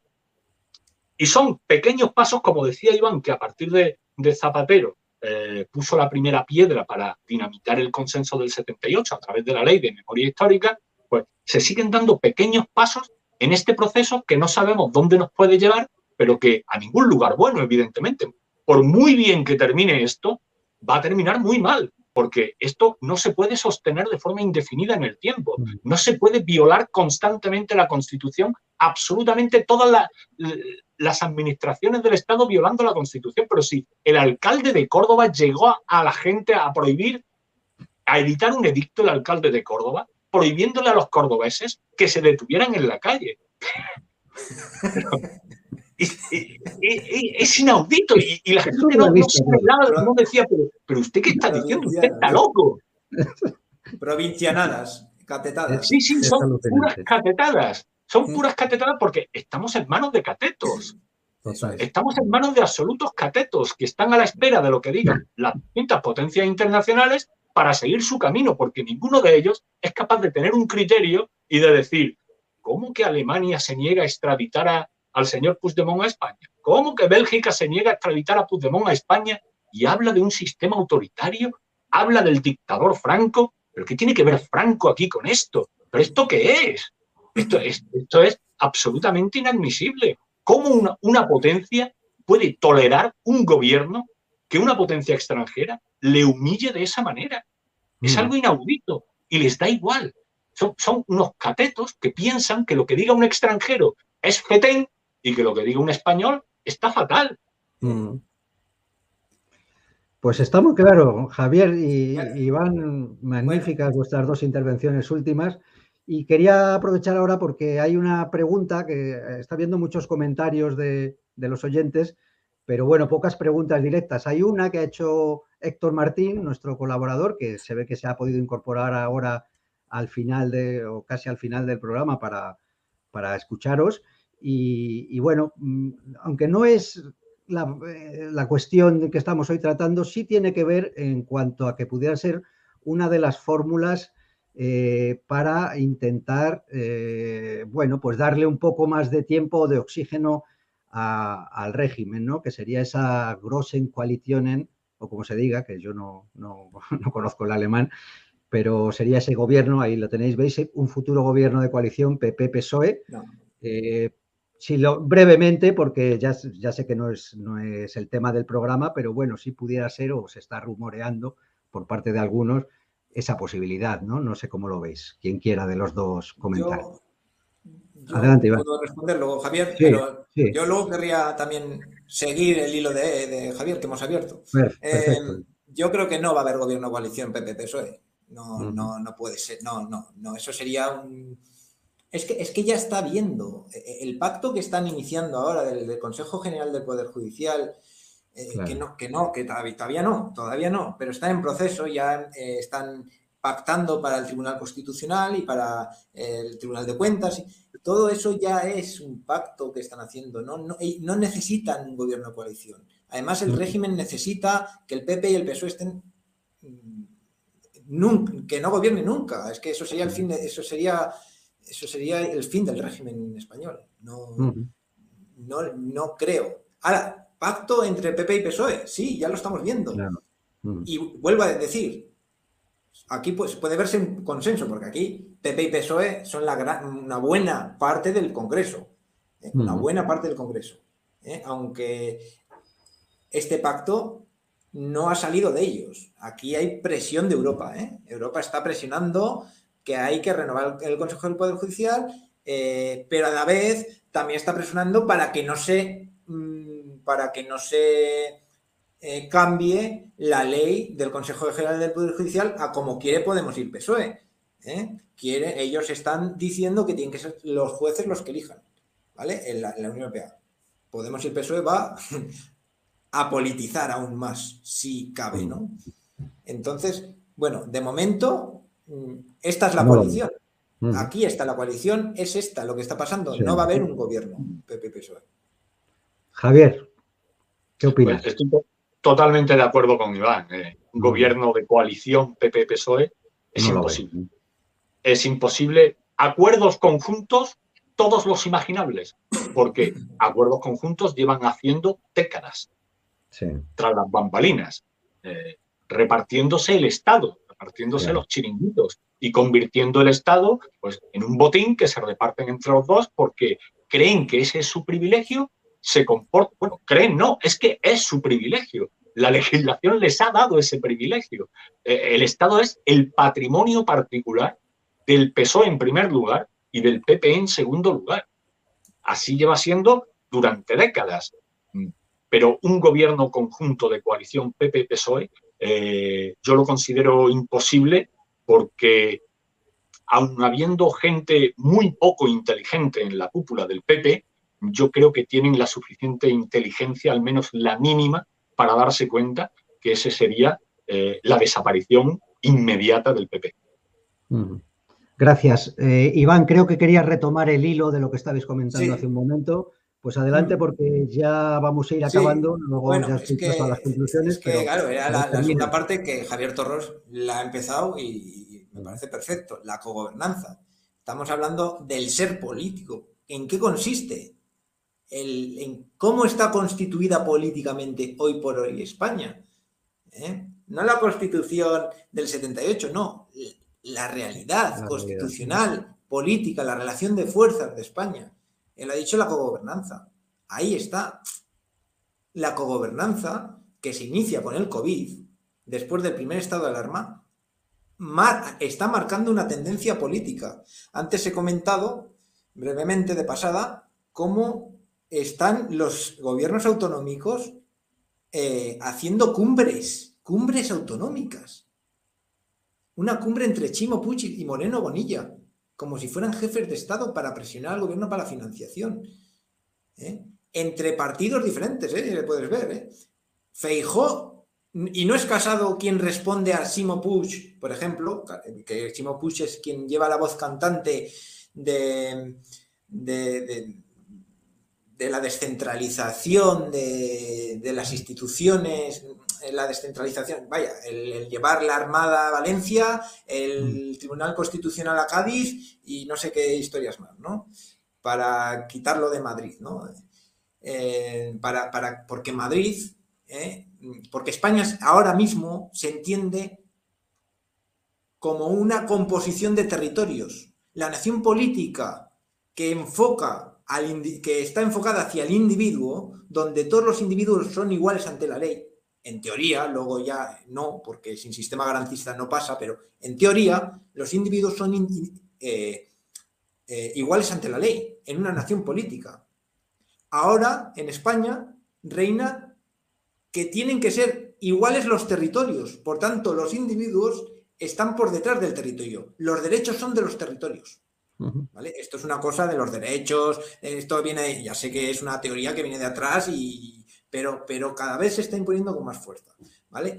Estamos viendo la actividad política ahora mismo que quien responde a Chimo Puig ante eso no es Casado, es Feijó, aliado con Ayuso, pero también quiere reunir a García Paje, que García Paje no es del PP, por si a alguno se le ocurre, no, es que son todos del PP, no. Y, y ahora quieren convencer a Moreno Bonilla porque Moreno Bonilla había tenido una cumbre, una cumbre inter estatal ¿eh? para, para, pues para, presionar al gobierno. Entonces, la actividad política, yo, que yo sepa, yo no recuerdo con anterioridad este tipo de actividad política. En los años 90 esto no pasaba. El presidente de la comunidad, pues bueno, tenía sus competencias y ahí estaba, y luego, pero, pero, pero no había comunicación como hay ahora. ¿eh? Y esto se ha abierto a partir del COVID con la gobernanza y al darle eh, capacidad vinculante en la política española a la conferencia de presidentes, que la creó Zapatero, la estableció anualmente, pero mm, tenía, eh, era testimonial, o sea, era, era, era protocolaria, se, celebraba con Zapatero anualmente de forma protocolaria, no tenía vinculación ninguna en la política española lo que se hablaba ahí, era, una, era un postureo. Rajoy se la pasó por el forro y yo no sé si hizo una o dos ¿eh? en todo su mandato. Y ahora con el COVID ya, ahora sí, ahora y esto ha cambiado, ¿vale? Y ahora, para mí, ahora la, política actual española está funcionando de una forma diferente. Hay autonomías, como había. Hay partidocracia. El Estado de partidas funciona en el, en el Estado central y en, y en cada autonomía, ¿vale? O sea, es, eso está, pero pero la actividad política es diferente. A lo que vamos con lo que está describiendo Iván, a lo que vamos es a una absoluta usurpación de las Cortes por parte de los presidentes autonómicos. Los presidentes autonómicos se están arrogando una potestad que pertenece exclusivamente a la nación. Como decía Iván antes, el individuo está desapareciendo y ahora las libertades y los derechos son eh, el sujeto político de las libertades y los derechos, ahora son los territorios, las comunidades, las piedras, los ríos, las cordilleras, pero los individuos no. El individuo tendrá unas libertades, unos derechos u otros en función de donde la vida le ponga el domicilio, pero no tendrá, no podrá protestar, no podrá decir nada, no podrá rebelarse contra eh, sus gobernantes ni contra los delegados legislativos que imponen los partidos políticos en las diferentes cámaras de eco eh, territoriales en cada uno de los parlamentitos autonómicos de, de sus pequeños estaditos. Entonces, aquí a lo que vamos es que esta conferencia de presidentes va a dictar cuáles son las leyes. Se van a poner de acuerdo entre sí y le van a dar instrucciones al Poder Legislativo de qué es lo que tiene que hacer. El presidente del gobierno toma nota de lo que acuerdan los distintos presidentes autonómicos y como el legislativo, la mayoría del legislativo, opera a las órdenes del ejecutivo desde el momento en el que el legislativo elige al ejecutivo, pues aquí quien va a mandar son los presidentes autonómicos. Nos estamos encontrando con un poder del Estado de segundo grado. Eso es. Un paralelo, un paralelismo. Es un, sí, sí, sí, sí. Poderes del Estado paralelos. Y, pero ¿esto lo va a consentir las Cortes? ¿Esto lo van a consentir los diputados? Hombre, evidentemente los del PSOE, los del PP, los de Podemos, los separatistas, todos los nacionalistas de todos los colores. Están todos encantados. Claro. Aquí la única voz discordante que vamos a escuchar a este respecto exclusivamente va a ser la de Vox. Y confío en que se escuche yo, con fuerza. Yo, tengo, mis dudas ahí, pero bueno, no, no, voy a entrar mucho ahí. Yo tengo mis dudas, pero no voy a entrar ahí. Eh, quiero decir ante esto que estos movimientos que se están viendo ahora de Chimo Puig, Moreno Bonilla, son en contestación a la mesa bilateral, porque la mesa bilateral se corresponde con el centralismo, con esa política, digamos, con ese paralelismo, esa, esa forma de hacer política vieja, porque la, la, negociación entre el gobierno de España y el gobierno de, Cataluña es fruto de la cuota de poder que hay en el, en el Congreso Nacional. Sí, pero Puch y Moreno Bonilla se han desentendido de eso. Esos no. Ellos han dicho, vamos a reunirnos y vamos tú y yo a tomar decisiones que vinculen a todos los españoles. Ahí está. Por tanto, tenemos paradójicamente el centralismo, porque por mucho que digan los catalanes de Madrid, a los catalanes y a los vascos les interesa el centralismo de Madrid, siempre el gente Y ellos significarse sobre el resto de territorios en España ellos ser la excepción al centralismo. Eso es lo que ha sido el País Vasco y Cataluña. ¿eh? Ellos ser la excepción al centralismo. Si España se descentraliza, esa excepción se diluye. Al País Vasco y a Cataluña no le interesa. Me gustaría que contestarais a una cuestión que está ahí impresa en la pantalla de, de Money for Nothing, que es un tuitero magnífico. Si no le conocéis y tenéis Twitter, os recomiendo seguirle porque pone cosas muy pertinentes y me consta que, suele ver todos nuestros programas y siempre hace comentarios elogiosos. Y hace una pregunta a raíz de, esta cuestión que estáis tratando. Dice así, ¿y no creen que ese es el nuevo consenso, la disolución de la soberanía en Europa en una pseudo-federación? En suma, la Europa de las regiones que no ha dejado de avanzar desde los 50. ¿Qué opináis de, de, este comentario? la disolución del individuo. Es la disolución del individuo como sujeto político. Si el individuo no es un sujeto político, no tiene libertades y derechos que le vinculen y, que pueda utilizar para enfrentarse al poder. Y a lo que estamos asistiendo de forma progresiva, lenta, progresiva, pero continua, sin la más mínima pausa, es a la disolución del individuo como sujeto político que tiene como consecuencia inmediata la disolución de las naciones políticas. Y esto se está viendo de forma muy clara en el conflicto que se está planteando entre la Unión Europea y los países del grupo de Visegrado. Se ha visto muy bien recientemente, por ejemplo, cuando el Tribunal Constitucional de Polonia ha dado un golpe en la mesa y le ha dicho a la Unión Europea, no, no, en Polonia rige la legislación polaca y luego, secundariamente, regirá la de la Unión Europea. Pero cualquier legislación, cualquier regulación de la Unión Europea que esté en conflicto con la legislación nacional nuestra, polaca, pues prevalecerá la nuestra, como es lógico. Pero ¿qué es esto? ¿Qué es esto? Pero si es que eso es lo que dice la Constitución española también. Claro, y todas. Pero que eso es lo que dice la Constitución española también, que no puede haber ninguna ley internacional que, que, nos vincule que esté en conflicto con las leyes nacionales. Se podrán vincular tratados, se podrá eh, transponder o esta palabra tan extraña que, que, utilizan para adaptar las decisiones y las directivas interminables del Parlamento de la Unión Europea para que sean de aplicación en España. Pero si una directiva de la Unión Europea está en conflicto con la Constitución española o, con las leyes españolas, ¿cómo diantres vamos a admitir eso? ¿Pero qué disparate es este? Sí, señor. Iván, ¿qué quieres comentar a, Sí, eh, en cuanto a la pregunta, que, yo creo que sí, que puede ser, puede ser. ¿eh? Vamos a ser cautos, ¿no? Eh, pero puede ser perfectamente un, nuevo, un nuevo consenso. De, de, de momento, eh, se está yendo hacia eso, ¿vale? En la política es muy imprevisible. Hay muchos factores. Ojito, la crisis que viene. Ya veremos la Unión Europea lo que pasa. Eh, las regiones se apoyan en, la existencia de una Unión Europea que es quien gobierna, no, es, el gobierno español.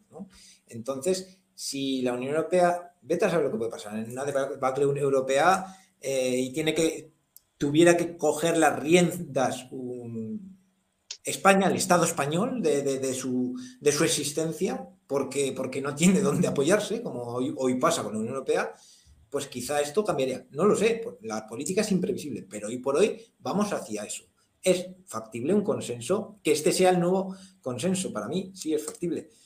Eh, una cosa sobre el sujeto político. Bueno, yo, bajo mi, mi punto de vista, el sujeto político es la nación, el individuo es en quien se proyecta la nación política.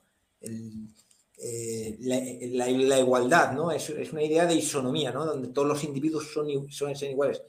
Mm, pero la, base es la nación política. El, sujeto político, en mi, entender, en mi opinión, es, la, nación. La claro, evidentemente la, nación es sujeto político constituyente, pero mm. eh, la propia nación está compuesta de individuos, de la suma de todos los individuos que forman parte de esa nación. Y como tales, cada uno de ellos individualmente es sujeto político del poder constituyente de esa nación. Bueno. Mm. Bueno, yo creo que este, solo este tema nos daría para hacer un programa y tenemos que ir acabando. Entonces, me gustaría pasar ya a la, fase de conclusiones. Y para ello mm, voy a hacer referencia a una encuesta que hemos puesto en nuestro canal de YouTube. Eh, no sé si José nos la puede mostrar, ahí está, ¿no? Preguntábamos a, nuestros seguidores, pues, ¿qué crees que va a pasar con Puigdemont? Y había tres opciones. La primera, que es la que más votos ha tenido, es nada, se quedará refugiado en Europa, un 63% de los que han votado, de los que han participado. La segunda lo va a extraditar Italia y será juzgado, solo un 6%, muy poquita gente confía en esto. Y la tercera opción, que ya sabemos que puede haber más, pero bueno, normalmente se ponen tres, pues era eh, que después del juicio lo indultarán, eso han estado de acuerdo un 31%. Es decir, esos también piensan que será juzgado, pero que posteriormente va a ser indultado. Eh, a raíz de esto me gustaría que vosotros comentarais también qué creéis que va a pasar, aunque ya sabemos que son ejercicios de, de profecía que, bueno, es, un juego más que nada, pero también si, si veis que hay músculo en la nación para enfrentarse y hacer fracasar esta deriva del Estado, ¿no? Que hacia la disolución, el, la confederación y tal. Y, en fin, la reflexión que queráis como conclusión para, cerrar el programa. Pues no sé, quien quiera de los dos que empiece, eh, Iván o, Javier, y, luego el otro, y después ya despedimos el programa que vamos ya en hora y media. Pensaba yo que hoy siendo menos sería más corto, pero he visto que, nada, que vosotros solos sois capaces de lidiar con esto durante el tiempo que haga falta. Así que vamos a terminar, eh, pues eso, si quieres Iván, como siempre nos gusta terminar con el invitado, pues eh, empieza tú con estas conclusiones. ¿Qué opinas de, de esas preguntas de la encuesta que va a pasar? Y bueno, ¿qué dirías tú para, concluir? ahí faltaría algo también, ¿eh? Sí, faltan otras respuestas. Pero bueno, no, yo no lo tengo claro. ¿eh? yo antes he dicho que yo creo que va a ser, creo que va a ser traído a Europa, eh, a España, perdón. Creo, ¿eh? Pero no mm. sé, no, no controlo lo suficiente sobre euroórdenes. Yo sé que ha habido, como he puesto el caso de Jauregui, de Natividad Jauregui, que estuvo años y años eh, para que viniera y al final la han extraditado, porque el Tribunal de Justicia de la Unión Europea pues, eh, pues se pronunció. Entonces, yo creo que sí, y yo creo que no va a costar tanto como, en, el, caso de Jauregui. Creo, creo que como el caso de Puigdemont es tan mediático, em, pues nos escandalizamos un poco, yo me escandalizo el primero, ¿eh? cuando vemos los ninguneos y eso, ¿eh? que, por influencia política, no me cabe la menor duda, pero que yo creo que al final, yo creo que al final va a venir. Pero vaya, aquí es una opinión, ¿eh? el criterio no es el mismo que en otras ocasiones, por mi parte. Y luego en cuanto a lo de la nación, la nación española, mm, pues, pues vamos a ver, mm, la nación española ahora mismo eh, está entregada al europeísmo. Yo creo que eh, el, español es el, ser más europeísta que hay. Eh, hay una encuesta por ahí que la, que la, vi hace ya unos años, en el cual, bueno, pues se preguntaba a los ciudadanos de diferentes países en, qué porcentaje se, se consideraban ciudadanos del mundo, patriotas de su país, ¿eh? en el caso de Francia franceses, en el caso de España españoles, o de las regiones, ¿no? Y así. Bueno, España eh, había de regiones también, pero, pero había un 50% de españoles se declaran ciudadanos del mundo. Era la, nación que más de todo, de, todo el estudio donde los españoles se declaraban ciudadanos del mundo. Es que eh, España ahora mismo está perdida está diluida en, Europa. Ahora mismo la nación española está entregada, para mí, a los a Europa, a la Unión Europea, y, y a esos regionalismos, porque al español le encantan, le encanta el, no, es, una crítica, eh, eh, es un hecho, no pasa nada. Eh, a, los españoles nos encanta mucho nuestra patria chica, ¿no? El, al gallego le gusta mucho lo gallego y, presumir de su paisaje y de que esto pasa en todas partes, pero yo creo que en España pasa con más intensidad. Yo creo que en España somos muy de nuestra región. Yo creo que España ahora mismo está, la nación española, para mí, para concluir, creo que tiene que haber en la Unión Europea, y eh, Javier Torros ha hablado del Pacto de Visegrado y de todo eso que está pasando en Europa, una deslegitimación de, la Unión Europea. Y España sería el último en salirse o, en reaccionar. Gracias, gracias Iván. Adelante Javier con tu respuesta a la encuesta y con tus conclusiones. Sí, e, en cuanto a la encuesta, pues la verdad es que yo no soy un augur, no sé qué, es lo que pueda suceder, pero yo creo que si esto fuera una cuestión, la, la extradición del señor Puigdemont, fuera una cuestión exclusivamente jurídica, el señor Puigdemont sería extraditado a España.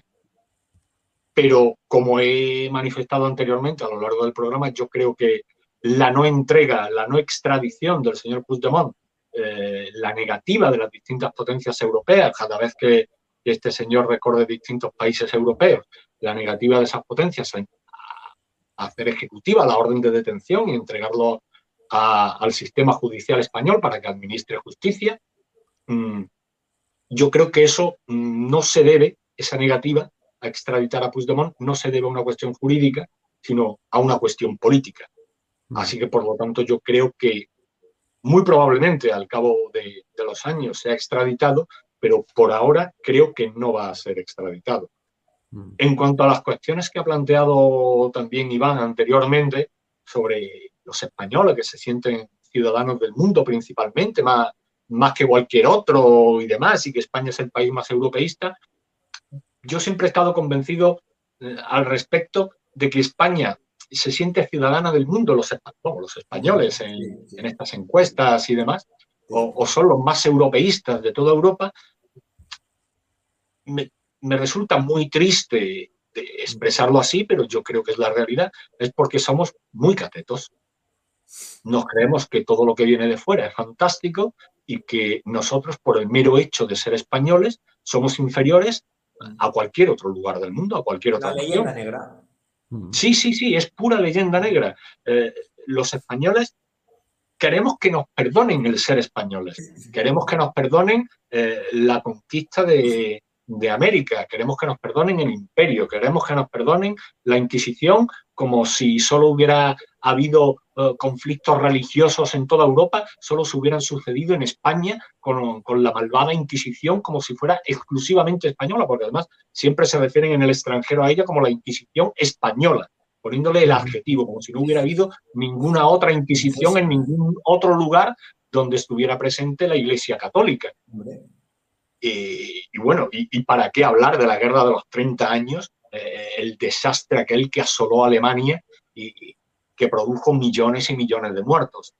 Pero mm, aparte de esto, yo creo que, la situación está muy difícil, muy complicada, que como hemos hablado anteriormente, hemos comentado, eh, vamos camino mediante los hechos consumados a una situación de, de federalización o confederalización de, de España y, esto tiene muy difícil solución, a no ser que la gente reaccione o simplemente eh, el statu quo político implosione desde dentro porque ya sea insostenible la situación y esto implosione desde dentro y, no vaya a ninguna parte más y, y se llegue a un, a un, punto en el que se tenga que empezar a construir desde el, el punto en el que se haya producido esta implosión. Pero claro, eso también tiene sus peligros, porque a ver quién va a surgir ahí y, qué camino vamos a tomar, porque tendrá que haber alguien que, o vamos, no digo una única persona, no,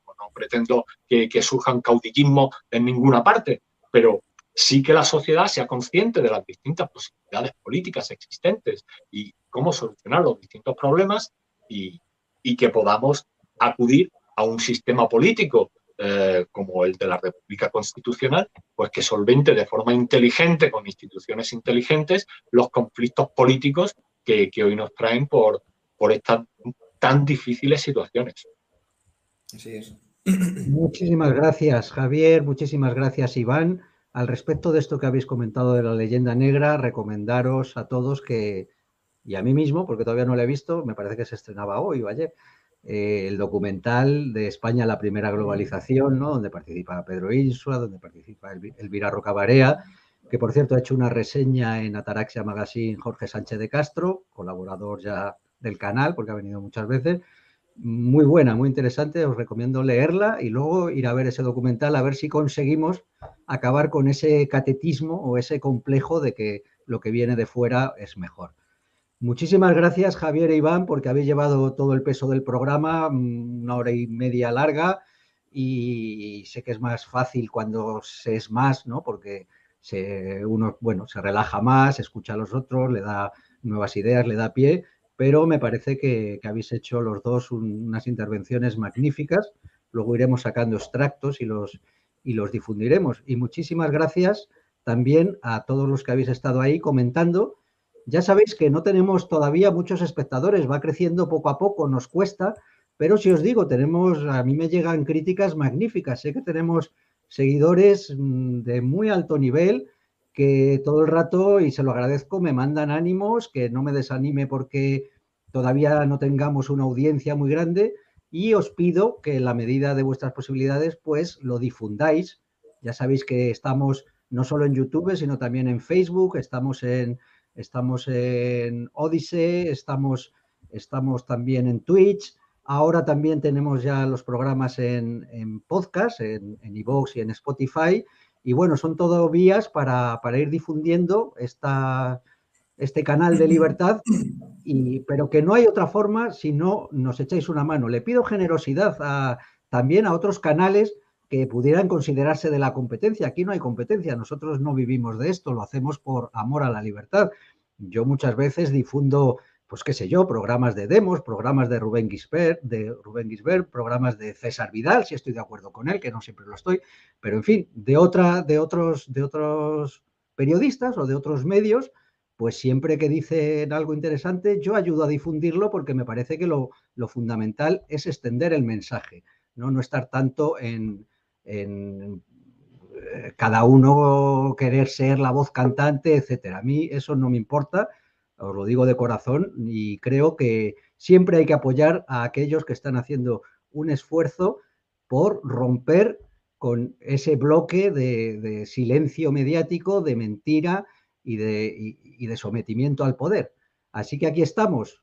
Pues la semana que viene seguiremos, ya veremos cuál es el tema que escogemos de los muchos que hay, pero os lo, anunciaremos con tiempo. Sí sé, ya que el martes tendré programa con Alberto Franceschi, donde analizaremos pues cuestiones del pollo Carvajal, cuestiones de Delsi y sus maletas y este desgraciado, desgraciado fallecimiento del general, ahora se me ha ido el nombre, pero bueno, de, este general que ha muerto en las cárceles venezolanas.